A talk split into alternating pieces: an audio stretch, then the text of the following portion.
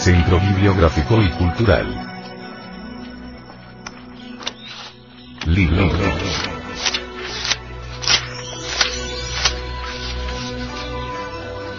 La doctrina secreta de Anahuac. Autor. Samael Aumeor.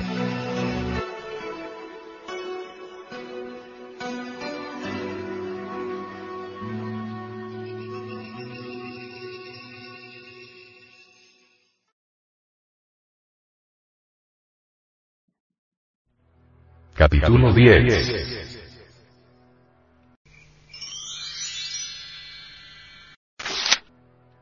Antropología gnóstica. El doctor Samael Aún Beor, quisiéramos preguntarle qué significa el movimiento gnóstico y cuáles son sus objetivos. Doctor, por favor. El movimiento gnóstico se ocupa precisamente de gnosis. Gnosis es una palabra que significa conocimiento, sabiduría.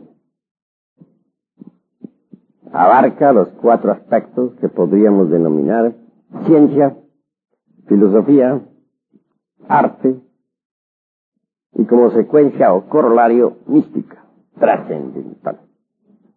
Objetivos, llevar la enseñanza de tipo gnóstico a toda la humanidad sin, diferencia de sectas, razas, casta, sexo o color. No se existe toda pieza arqueológica, en todo nicho, pirámide, sepulcro, etc. Lo interesante es precisamente extraer la gnosis, sabiamente y según reglas, de entre las distintas piezas arqueológicas halladas no solamente en, nuestro, en nuestra patria mexicana, sino en todas las latitudes del mundo. Como quiera que los estudios gnósticos han progresado extraordinariamente en estos últimos tiempos, Ninguna persona culta caería hoy, como antaño, en el error simplista de hacer surgir a las corrientes gnósticas de alguna exclusiva latitud espiritual. Si bien es cierto que debemos tener en cuenta en cualquier sistema gnóstico sus elementos helenísticos orientales, incluyendo Persia, Mesopotamia, Siria, India, Palestina, Egipto, etc. Nunca deberíamos ignorar a los principios gnósticos perceptibles en los sublimes cultos religiosos de los nahuas, toltecas, aztecas, zapotecas, mayas, chipchas, incas, quechuas, etcétera, etcétera, etcétera, de Indoamérica. Hablando muy francamente y sin ambajes diremos. La gnosis es un funcionalismo muy natural de la conciencia, una filosofía perenniset universalis. Incuestionablemente, Gnosis es el conocimiento iluminado de los misterios divinos reservados a una élite. La palabra gnosticismo encierra dentro de su estructura gramatical la idea de sistemas o corrientes dedicadas al estudio de la gnosis. Este gnosticismo implica una serie coherente, clara, precisa, de elementos fundamentales verificables mediante la experiencia mística directa. La maldición, desde un punto de vista científico y filosófico. El Adán y Eva del Génesis hebraico. El pecado original y la salida del paraíso. El misterio del Lucifer Nahua. La muerte del mí mismo. Los poderes creadores. La esencia del Salvator Salvandus. Los misterios sexuales. El Cristo íntimo. La serpiente ígnea de nuestros mágicos poderes. El descenso a los infiernos. El regreso al Edén. el don de Mefistófeles. Solo las doctrinas gnósticas que impliquen los fundamentos ontológicos, teológicos y antropológicos arriba citados, forman parte del gnosticismo auténtico. Pregnóstico es aquel que en forma concreta, evidente y específica, presenta algún carácter en cierta manera detectable en los sistemas gnósticos, pero integrado ese aspecto en una concepción intoto ajena al gnosticismo revolucionario. Pensamiento que ciertamente no es y sin embargo es gnóstico. Protognóstico. Es todo sistema gnóstico en estado incipiente y germinal, movimientos dirigidos por una actitud muy similar a la que caracteriza a las corrientes gnósticas definidas. El adjetivo gnóstico puede y hasta debe ser aplicado inteligentemente tanto a concepciones que en una u otra forma se relacionen con la gnosis como con el gnosticismo. El término gnostizante incuestionablemente se encuentra muy cerca pregnóstico por su significación, ya que el vocablo, en realidad, estricto sensu, se relaciona con aspectos intrínsecos que poseen cierta similitud con el gnosticismo universal, pero integrados en una corriente no definida como gnosis. Establecidas estas aclaraciones semánticas, pasemos ahora a definir con entera claridad meridiana al gnosticismo. No está de más en este tratado aclarar en forma enfática que el gnosticismo es un proceso religioso muy íntimo, natural y profundo. Esoterismo auténtico de fondo, desenvolviéndose de instante en instante con vivencias místicas muy particulares, con doctrina y ritos propios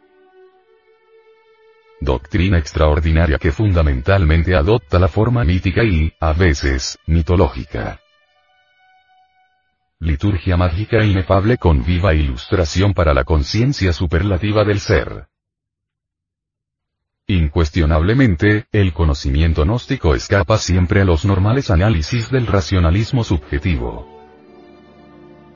El correlato de este conocimiento es la intimidad infinita de la persona, el ser. La razón de ser del ser es el mismo ser.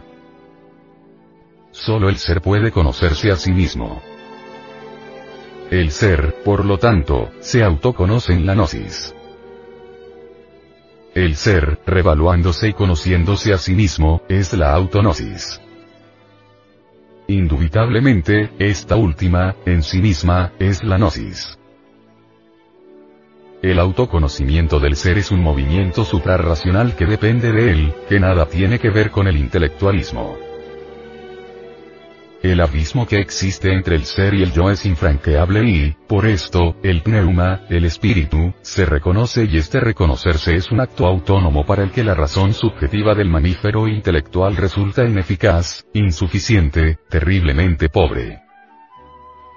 Autoconocimiento, autonosis, implica la aniquilación del yo como trabajo previo, urgente, impostergable. El yo, el ego, está compuesto por sumas y restas de elementos subjetivos, inhumanos, bestiales, que incuestionablemente tienen un principio y un fin la esencia, la conciencia, embutida, embotellada, enfrascada entre los diversos elementos que constituyen el mí mismo, el ego, desafortunadamente se procesa dolorosamente en virtud de su propio condicionamiento.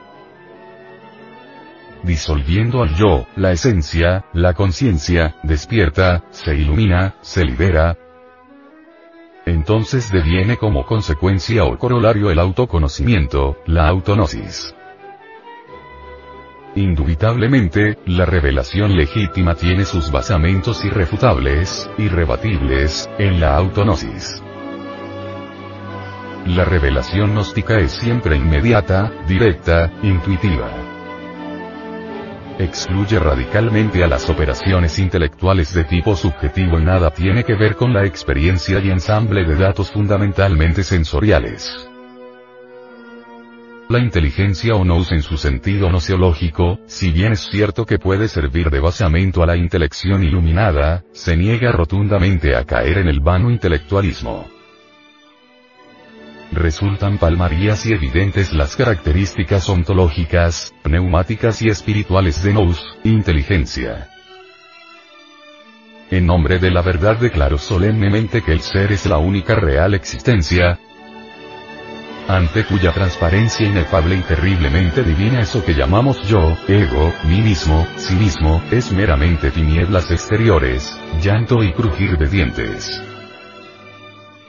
La autognosis o reconocimiento autognóstico del ser, dada la vertiente antropológica del neuma o espíritu, resulta algo decididamente salvador. Conocerse a sí mismo es haber logrado la identificación con su propio ser divinal. Saberse idéntico con su propio pneuma o espíritu, experimentar directamente la identificación entre lo conocido y lo cognoscente, es eso que podemos y debemos definir como autognosis. Ostensiblemente, esta revelación extraordinaria nos invita a morir en sí mismos a fin de que el ser se manifieste en nosotros. Por el contrario, alejarse del ser, continuar como ego dentro de la energía de la separatividad, significa condenarse a la involución sumergida de los mundos infiernos. Esta reflexión evidente nos conduce al tema de la libre elección gnóstica. Incuestionablemente, el gnóstico serio es un elegido a posteriori. La gnóstica experiencia permite al sincero devoto saberse y autorrealizarse íntegramente. Entiéndase por autorrealización el armonioso desarrollo de todas las infinitas posibilidades humanas. No se trata de datos intelectuales caprichosamente repartidos ni de mera palabrería insubstancial de charla ambigua. Todo lo que en estos párrafos estamos diciendo tradúzcase como experiencia auténtica, vívida, real. No existe en las corrientes gnósticas el dogma de la predeterminación ortodoxa que nos embotellaría lamentablemente en una estrecha concepción de la deidad antropomórfica. Dios en griego es Theos, en latín Deus y en sánscrito Difodeva, palabra esta que se traduce como ángel o ángeles. Aún entre los más conservadores pueblos semíticos, el más antiguo dios de luz, Elohilu, aparece en los primeros capítulos del Génesis en su forma plural sintética de los Elohim.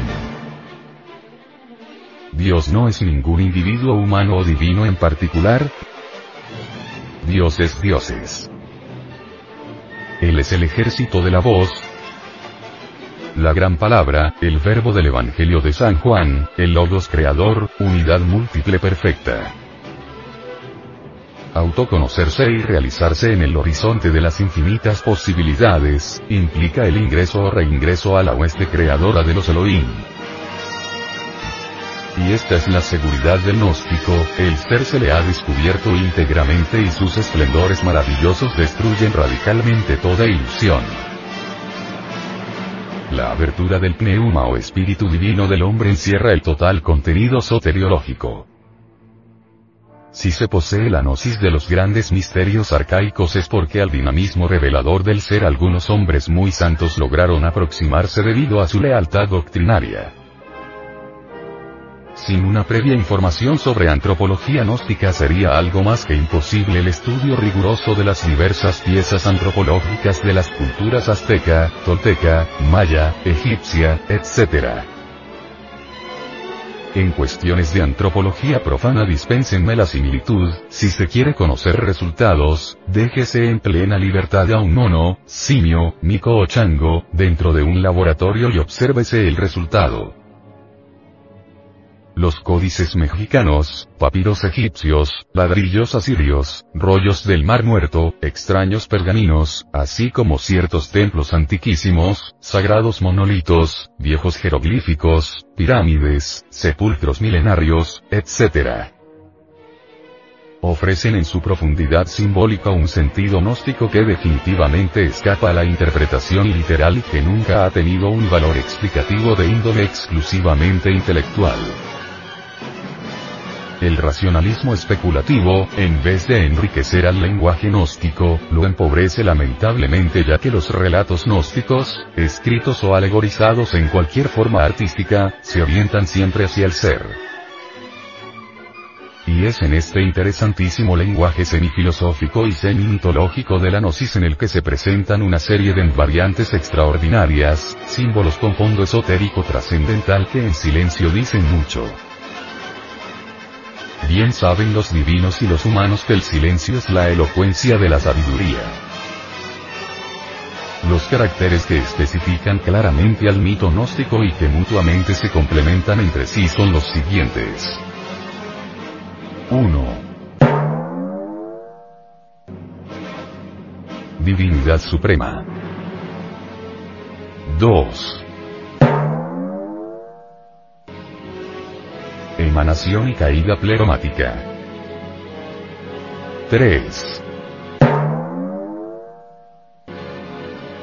Demiurgo arquitecto. 4. Neuma en el mundo. 5. Dualismo. 6. Salvador. 7. Retorno. La divinidad suprema gnóstica es caracterizable como agnostos deos, el espacio abstracto absoluto.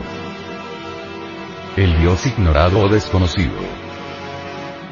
La realidad una de la cual emanan los Elohim en la aurora de cualquier creación universal. Recuérdese que para Nishpana es el sumum bonum, lo absoluto, y por lo tanto, lo mismo que para Nirvana. Más tarde, todo cuanto al parecer existe en este universo vendrá a tener real existencia en el estado de Paranishpana. Incuestionablemente, las facultades de cognición humana jamás podrían pasar más allá del imperio cósmico del logos macho hembra, del demiurgo creador, el ejército de la voz, el verbo. Jehová, el Padre Madre secreto de cada uno de nos, es el auténtico Jehová. Hol, como letra hebrea, es el membrún virile, el principio masculino. Eve, Eve, Eva, lo mismo que Eve, la diosa griega de la juventud y la novia olímpica de Heracles, es el Doni, el cáliz divino, el eterno femenino. El divino rabí de Galilea, en vez de rendir culto al Jehová antropomórfico de la judería, adoró a su divino macho hembra, Jehová, el Padre Madre interior. El bendito, crucificado en el monte de las calaveras, clamó con gran voz diciendo, Padre mío, en tus manos encomiendo mi espíritu. Ramiro, Isis, su divina madre Kundalini, le acompañó en el Vía Crucis. Todas las naciones tienen a su primer dios o dioses como andróginos. No podía ser de otro modo puesto que consideraban a sus lejanos progenitores primitivos, a sus antecesores de doble sexo, como seres divinos y dioses santos, lo mismo que hacen hoy los chinos. En efecto, la concepción artificiosa de un Jehová antropomórfico, exclusivista, independiente de su misma obra, sentado allá arriba en su trono de tiranía y despotismo, lanzando rayos y truenos contra este triste hormiguero humano, es el resultado de la ignorancia, mera idolatría intelectual. Esta concepción errónea de la verdad, desafortunadamente se ha apoderado tanto del filósofo occidental como del religioso afiliado a cualquier secta desprovista completamente de los elementos gnósticos. Lo que los gnósticos de todos los tiempos han rechazado no es al Dios desconocido, uno y siempre presente en la naturaleza, o en la naturaleza inabscóndito, sino al Dios del dogma ortodoxo, a la espantosa deidad vengativa de la ley del talión, ojo por ojo y diente por diente. El espacio abstracto absoluto, el Dios incognoscible, no es ni un vacío sin límites, ni una plenitud condicionada, sino ambas cosas a la vez. El gnóstico esoterista acepta la revelación como procedente de seres divinos, las vidas manifestadas, pero jamás de la vida una no manifestable. La deidad incognoscible es el espacio abstracto absoluto, la raíz sin raíz de todo cuanto fue, eso ha de ser. esta causa infinita y eterna hállase, por descontado, desprovista de toda clase de atributos. Es luz negativa, existencia negativa, está fuera del alcance de todo pensamiento o especulación. El mito gnóstico de Valentín, que en forma específica nos muestra a los 30 eones pleromáticos surgiendo misteriosos de entre el espacio abstracto absoluto por emanaciones sucesivas y ordenadas en parejas perfectas, puede y debe servir como arquetipo modelo de un mito monista que en forma más o menos manifiesta se encuentra presente en todo sistema gnóstico definido. Este punto trascendental de la probole se orienta clásicamente hacia la división ternaria de lo divinal el agnostos teos, el absoluto, el demiurgo, el propadre, etc.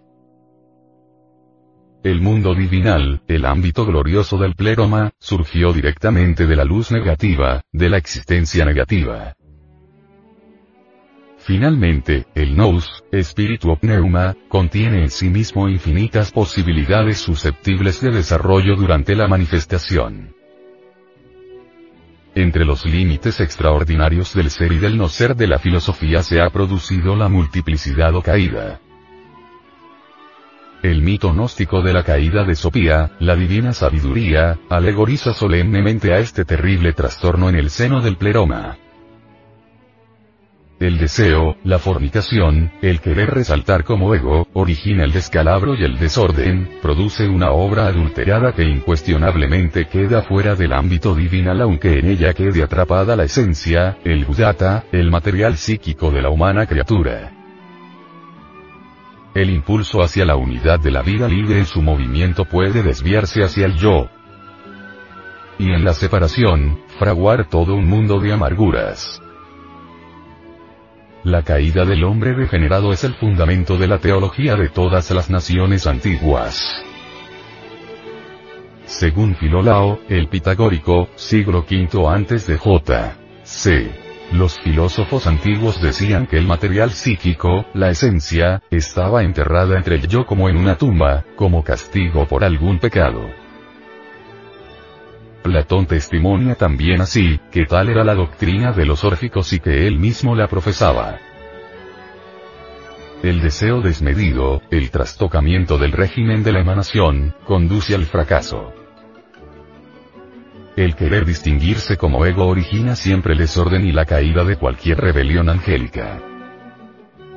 El autor del mundo de las formas es, pues, un grupo místico de creadores macho-hembras o dioses dobles como Talok, el dios de las lluvias y de los rayos, y su esposa Chalchihuitlicue, la de la falda de jade de los panteones maya, azteca, olmeca, zapoteca, etcétera, etcétera, etcétera. En la palabra Elohim, Elohim, encontramos una clave trascendental que nos invita a la reflexión. Ciertamente, Elohim, con J, se traduce como Dios en las diversas versiones autorizadas y revisadas de la Biblia. Es un hecho incontrovertible, no solamente desde el punto de vista esotérico sino también lingüístico, que el término Elohim es un nombre femenino con una terminación plural masculina. La traducción correcta, estricto sensu, del nombre Elohim, o mejor dijéramos Elohim, pues en hebreo la H suena como J, es diosas y dioses. Y el espíritu de los principios masculino y femenino se cernía sobre la superficie de lo informe y la creación tuvo lugar. Incuestionablemente, una religión sin diosas está a mitad del completo ateísmo. Si queremos de verdad el equilibrio perfecto de la vida anímica debemos rendir culto a Elohim, los dioses y las diosas de los antiguos tiempos, y no al Jehová antropomórfico rechazado por el gran Kabir Jesús. El culto idolátrico del Jehová antropomórfico en vez de a Elohim es ciertamente un poderoso impedimento para el logro de los estados conscientivos supranormales. Los antropólogos gnósticos, en vez de reír escépticos como los antropólogos profanos ante las representaciones de diosas y dioses de los diversos panteones azteca, maya, olmeca, tolteca, chipcha, druida, egipcio, hindú, caldeo, fenicio, mesopotámico, persa, romano, tibetano, etcétera, etcétera, etcétera. caemos prosternados a los pies de esas divinidades, porque en ellas reconocemos al Elohim creador del universo. Quien ríe de lo que desconoce está en el camino de ser idiota. La desviación del demiurgo creador, la antítesis, lo fatal, es la inclinación hacia el egoísmo, el origen real de tantas amarguras. Indubitablemente, la conciencia egoica se identifica con Javé, el cual, según Saturnino de Antioquía, es un ángel caído, el genio del mal. La esencia, la conciencia embotellada entre el ego, se procesa dolorosamente en el tiempo en virtud de su propio condicionamiento. La situación, por cierto no muy agradable, repetida incesantemente en los relatos gnósticos del pneuma, sometido cruelmente a las potencias de la ley, al mundo y al abismo, resulta demasiado manifiesta como para insistir aquí sobre ella. Es evidente la debilidad e impotencia desconcertante del pobre mamífero intelectual, equivocadamente llamado hombre, al querer levantarse del lodo de la tierra sin el auxilio de lo divinal. Existe por ahí un proverbio vulgar que reza así. A Dios rogando y con el mazo dando. Solo el rayo ígneo, imperecedero, encerrado en la substancia obscura, informe y frígida, puede reducir al yo psicológico a polvareda cósmica para liberar a la conciencia, a la esencia. Con palabras ardientes declaramos. Solo el hálito divino puede reincorporarnos en la verdad. Sin embargo, esto solo es posible a base de trabajos conscientes y padecimientos voluntarios. La posesión específica de la gnosis va siempre acompañada de cierta actitud de extranjería o extrañeza ante este mundo mayábico ilusorio. El gnóstico auténtico quiere un cambio definitivo, siente íntimamente los secretos impulsos del ser y de aquí su angustia, rechazo y embarazo, ante los diversos elementos inhumanos que constituyen al yo. Quien anhela perderse en el ser carga la condena y el espanto ante los horrores del mí mismo. Contemplarse como un momento de la totalidad es saberse infinito y rechazar con todas las fuerzas del ser al egoísmo asqueante de la separatividad. Dos estados psicológicos se abren ante el gnóstico definido. A. El del ser, transparente, cristalino, impersonal, real y verdadero. B. El del yo, conjunto de agregados psíquicos personificando defectos cuya sola razón de existir es la ignorancia. Yo superior y yo inferior son tan solo dos secciones de una misma cosa, aspectos distintos del mí mismo, variadas facetas de lo infernal. Es, pues, el siniestro, izquierdo y tenebroso yo superior, medio inferior, suma, resta y multiplicación continua de agregados psíquicos inhumanos.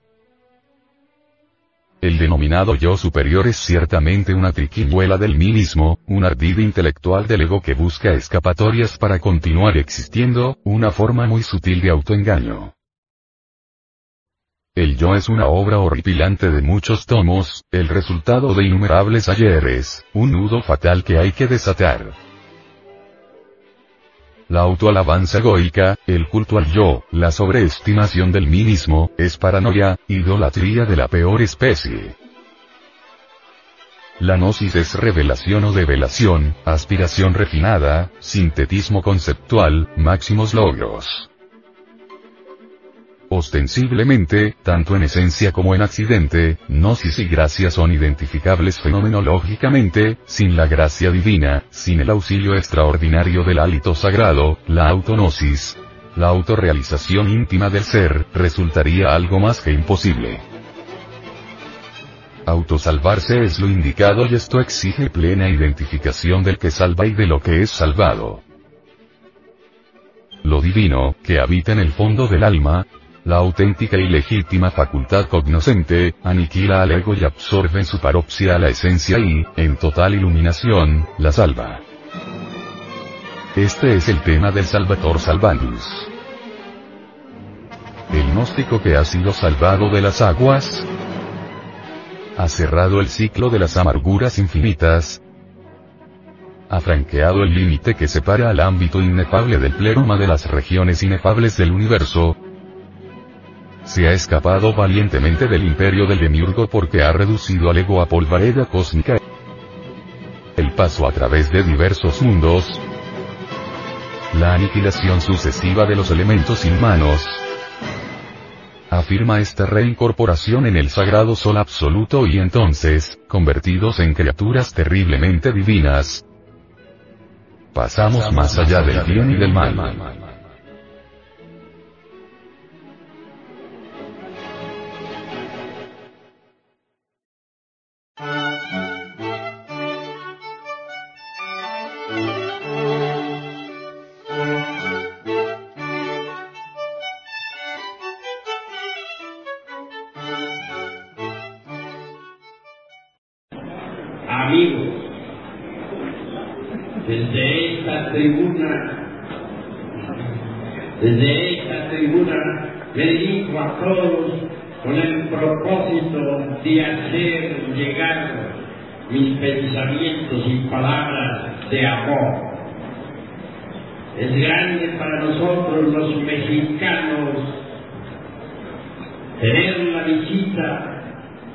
De hermanos de todas las latitudes de la América Ciertamente nosotros los mexicanos tenemos una rica antropología que compartimos con todos los pueblos, naciones y lenguas. Nuestra patria mexicana contiene tesoros preciosos de sapiencia está dispuesta para que los estudiosos puedan beber allí el sur de la sabiduría. En este gran banquete hemos de regocijarnos todos, hemos de congratularnos con infinita alegría. Ha llegado la hora de comprender en todos los países del orbe palpita la sabiduría oculta ha llegado la hora de entender que bajo las pirámides de Egipto floreció la sabiduría de los hierofantes. Ha llegado el momento de saber que en las pirámides de Teotihuacán aún se escucha el verbo que resuena de los antiguos maestros de Anagua. En nombre de la verdad de sapiencia cósmica cuya palpita en todo lo que es, en todo lo que ha sido, en todo lo que será. A través del tiempo distintos y antes del saber, resplandecieron en la noche profunda de todas las edades.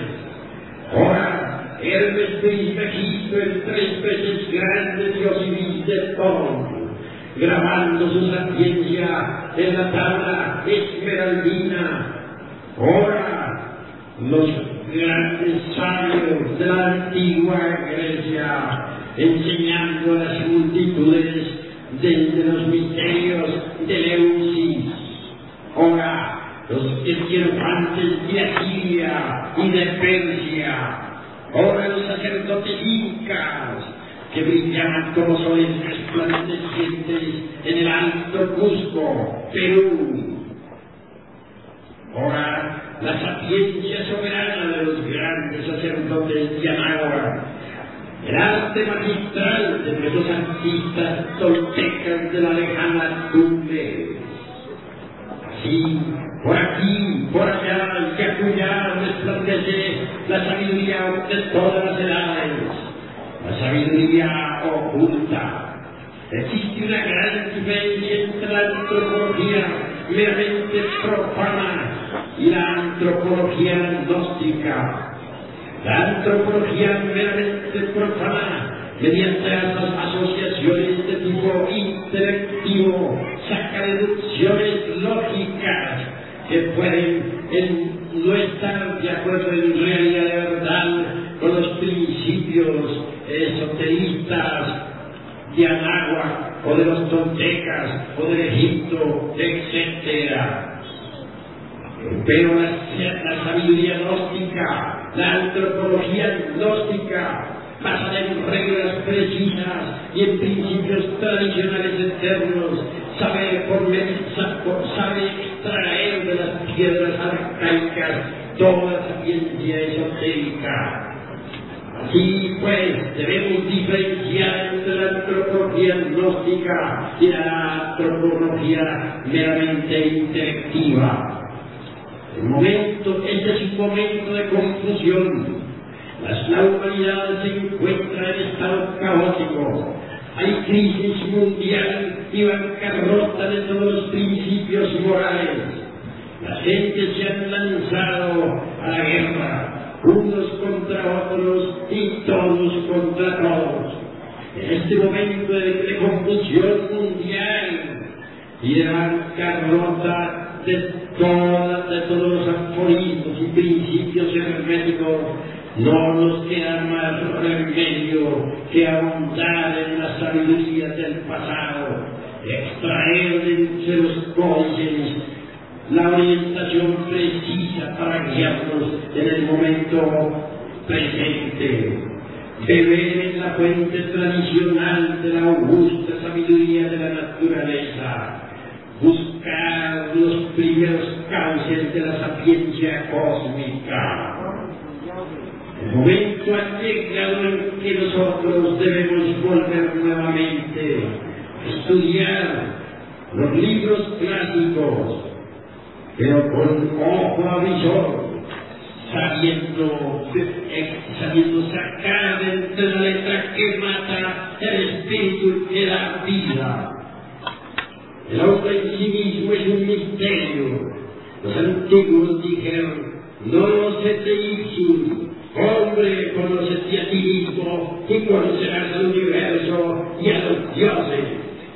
Ha llegado la hora de investigar a fondo, de salir al encuentro de nuestro propio destino, de ahondar en las profundidades de sí mismos.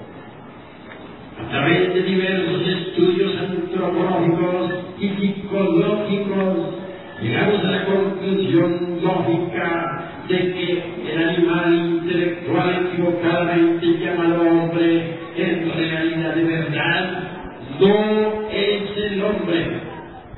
Incuestionablemente, si colocamos a un hombre y a un animal intelectual frente a frente, veremos que físicamente se parecen. Mas si los observamos psicológicamente, podremos anotar cuán distintos son. El momento ha llegado en que nazca el hombre dentro de nosotros mismos, aquí y ahora. Existen fuentes tradicionales de conocimiento que nos indican con exactitud cuál es el camino que conduce al advenimiento del hombre. Ante todo es necesario que haya verdadero amor a la sabiduría. Ante todo es necesario que haya disponibilidad al hombre. Dice la antropología esotérica gnóstica que solo en este momento está haciendo un gran ensayo, el el ensayo de la naturaleza el sol quiere crear hombres. Cuentan viejas tradiciones que se pierden en la noche profunda de todas las edades, que durante la época de Abraham hubo una buena cantidad de creaciones humanas. Las épocas del cristianismo, durante los primeros ocho siglos, también hubo una buena cantidad de creaciones humanas. En la Edad Media se hicieron algunas creaciones. En estos momentos, el sol, dicen las viejas tradiciones, está haciendo un último esfuerzo por crear al hombre. El sol ha depositado en las glándulas sexuales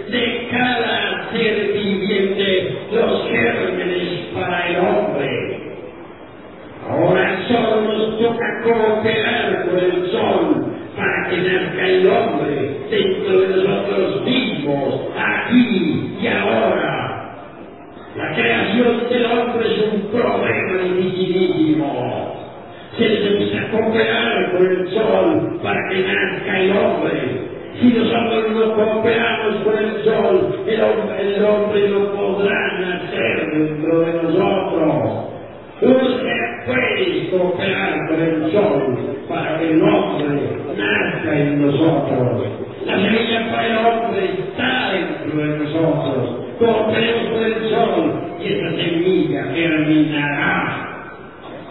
No todos los millones de seres humanos que pueblan la paz de la tierra son hombres, pero los gérmenes para el hombre están ubicados dentro de las glándulas endócrinas sexuales de los animales intelectuales equivocadamente llamados hombres. Así como la se forma dentro de su oruga, así también dentro del animal intelectual puede germinar el hombre. No es por medio de la evolución como el hombre puede nacer en nosotros. Es a través de la revolución de la conciencia. Quienes preconizan el dogma de la evolución como fundamento de la autorrealización íntima del ser, están perfectamente equivocados. Solo a través de la revolución de la conciencia puede nacer el hombre dentro de cada uno de nosotros. Federico Nietzsche habla del superhombre. Olvidó Federico Nietzsche que antes que el superhombre resplandezca sobre la paz de la tierra, debe nacer el hombre.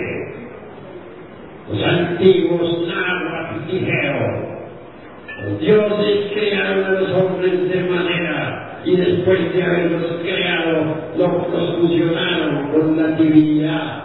Luego añade un códice, no todos los hombres logran fusionarse con la divinidad.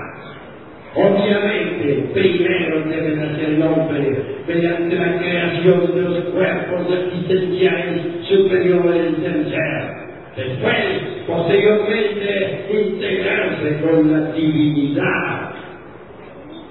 Cuando el hombre se integra con la divinidad, nace el superhombre. El superhombre resplandece en la noche de los siglos, brilla sobre las cumbres majestuosas del Calvario, asombra a las gentes del Monte Negro, se estremecen las pirámides cuando escuchan su verbo, resuena maravillosamente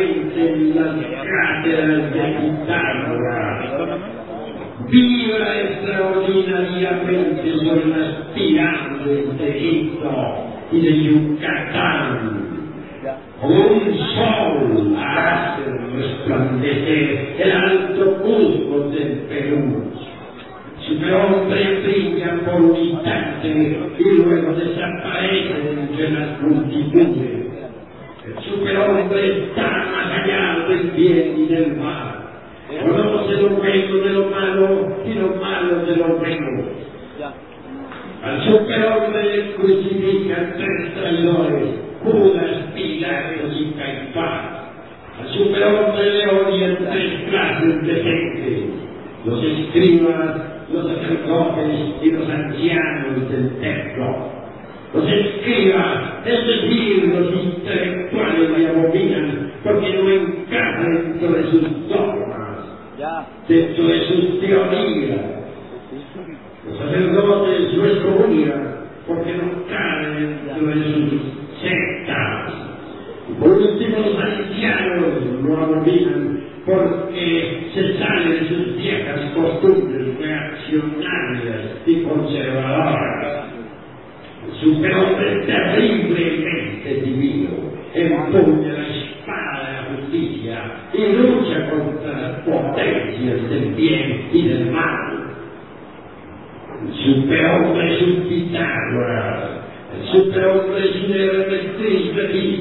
el Cristo es grande, Dios y de todos. Es un orden que te que hace estremecer a los aguas. El superhombre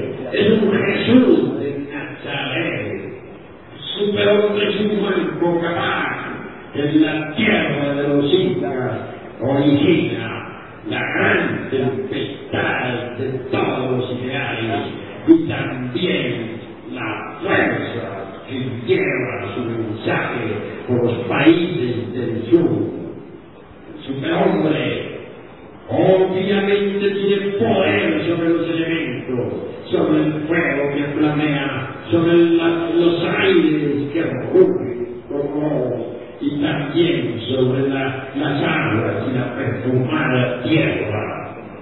Superhombre, por encima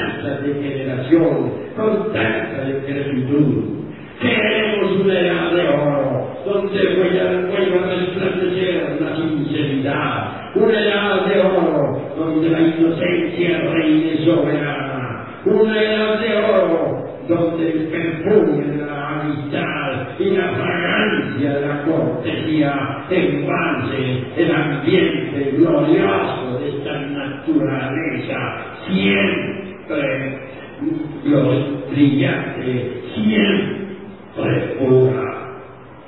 Amigos, y por algo estamos reunidos aquí, porque estamos descontentos con todo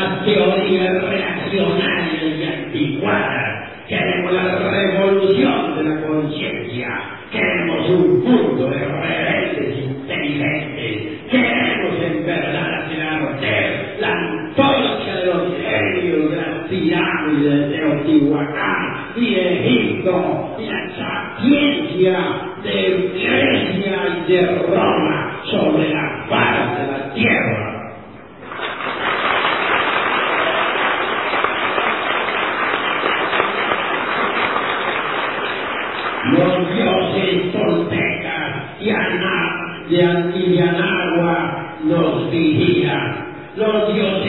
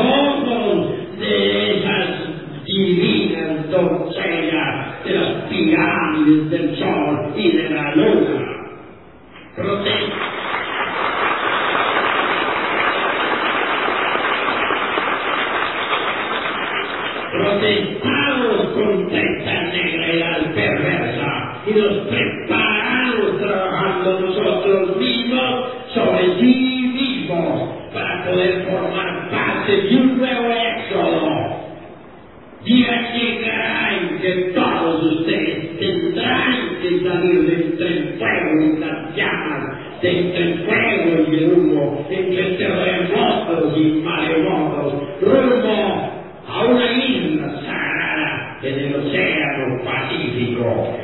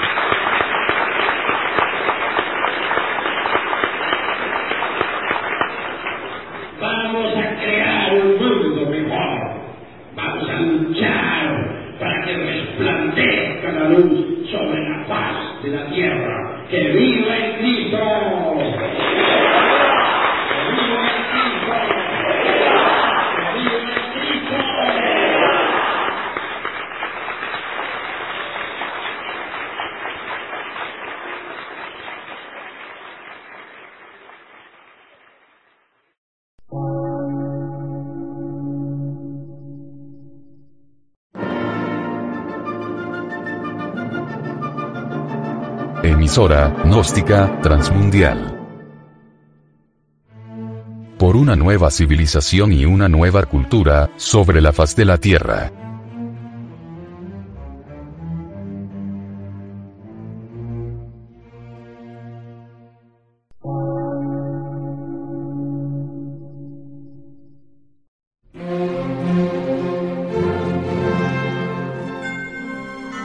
medio de radiodifusión científico, artístico, místico y filosófico.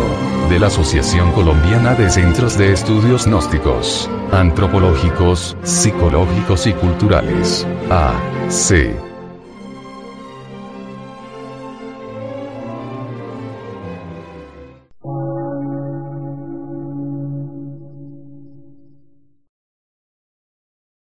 Lectura en movimiento.